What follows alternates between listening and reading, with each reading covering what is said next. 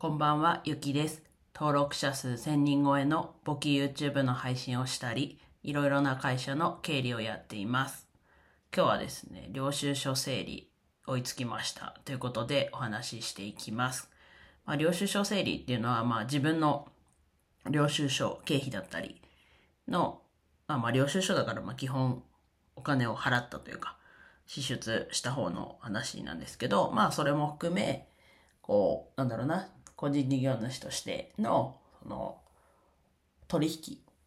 まあちょっと言葉がね、こう、専門的な感じの単語がちょっと飛び交ってるというか、を出してしまってるんですけど、まあその個人事業主として、こう、お金の動きがあったものを記録するっていうとこまでが、まあ一旦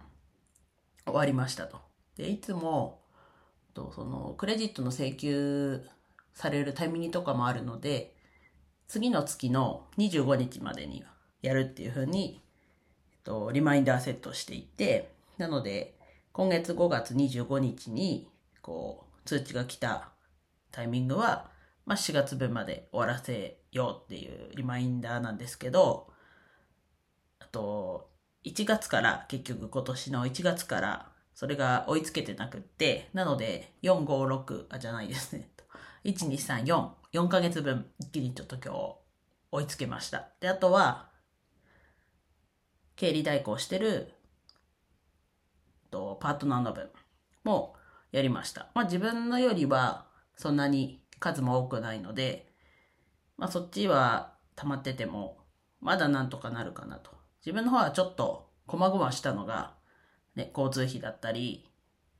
まあ、もちろん別なものに記録はしてるんですけど、それをちゃんと会計のシステム、自分はフリーなんですけど、でパートナーの分は弥生のオンラインなんですけど、そっちの方に記録していくと。そうすると確定申告につがつながっていくっていう感じです。で、今日、駅にやって、で、あと5月分もできるとこまで、情報収集できるとこまでは収集して、で、それで、無事終わらせました。えー、6月から、その、ね、ちょっと前も話したんですけど、業務委託の方の仕事が新たに始まるので、まあ始まったらまた1ヶ月ずつちゃんとやれば別にそんな時間はかからずできるんですけど、一旦ここで追いつけて、で、ちゃんと、ね、こう今ちょっと時間があるうちに追いつけて、で、ちゃんと6月から業務委託の仕事もしっかり家でやるので、まあちょっとそれ、デュアルモニターで久しぶりに家でやったんですけど、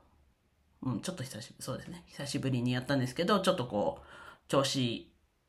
を思い出してというか、っていうのもできたので、まあタイミング的には良かったかなっていう感じです。で、やっぱりこう、確定申告の時期に一気にやろうってなると、まあこの今自分も4ヶ月貯めただけでも、ちょっとこう、だんだん溜まるたびに腰が上がらなくなってしまうので、やっぱり1ヶ月ずつ、で、かつ、こう、個人事業主としてやってるんであれば、やっぱり稼ぐっていうところをトライアンドエラーでやっていかなきゃいけないので、やっぱり売上のところもしっかり全体をね、まあざっくりでもいいんですけど、やっぱりこう、売上だけ見てるのはまたちょっと違ってて、それで売上上げるために経費をいっぱい出してたら、結局利益ってなくなるじゃないですか。なので、しっかりこう、売上はきっと皆さん意識はしてると思うんですけど、売上だけじゃなく、そこでかかった経費だったり、そういうのをしっかり把握するのは、やっぱり全体的にお金の動きを、お金の動きというか、まあ、簿記でいう取引。まあ、簡単に言うとお金の流れとかでいいと思うんですけど、簿記で言うと、こう、取引。まあ、ちょっと自分の簿記の YouTube でね、どれだっけな、取引、えっと、第、何話だ、えっと、第5話で話してるんですけど、こう、お金の動きだけじゃないんですね、厳密に言うと。ただまあざっくりね、こう、最初のうちはお金の動きって思ってもらえればいいんですけど、ただちょっとそのニュアンスが違うので、ぜひまあ、といつも言う、簿記アニメチャンネルの URL 貼ってるんですけど、その中でね、ちょっと動画12本しかないのですぐ見つけられると思う。12本そうです。12, 12本しかないんで、まあそこからすぐ見つけられると思うんですけど、第5話。簿記上の取引、日常生活上の取引の違いってっていう回があるので、ぜひそこで、こう、違いを、ちょっとこう、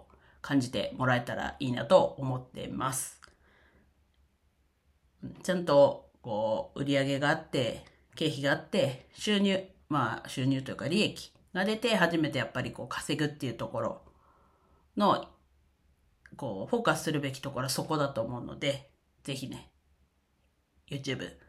チャンネルいつも詳細欄に貼ってるので、ぜひ気になる方は覗いてみてください。では以上です。今日も一日楽しく過ごせましたでしょうか？ゆきでした。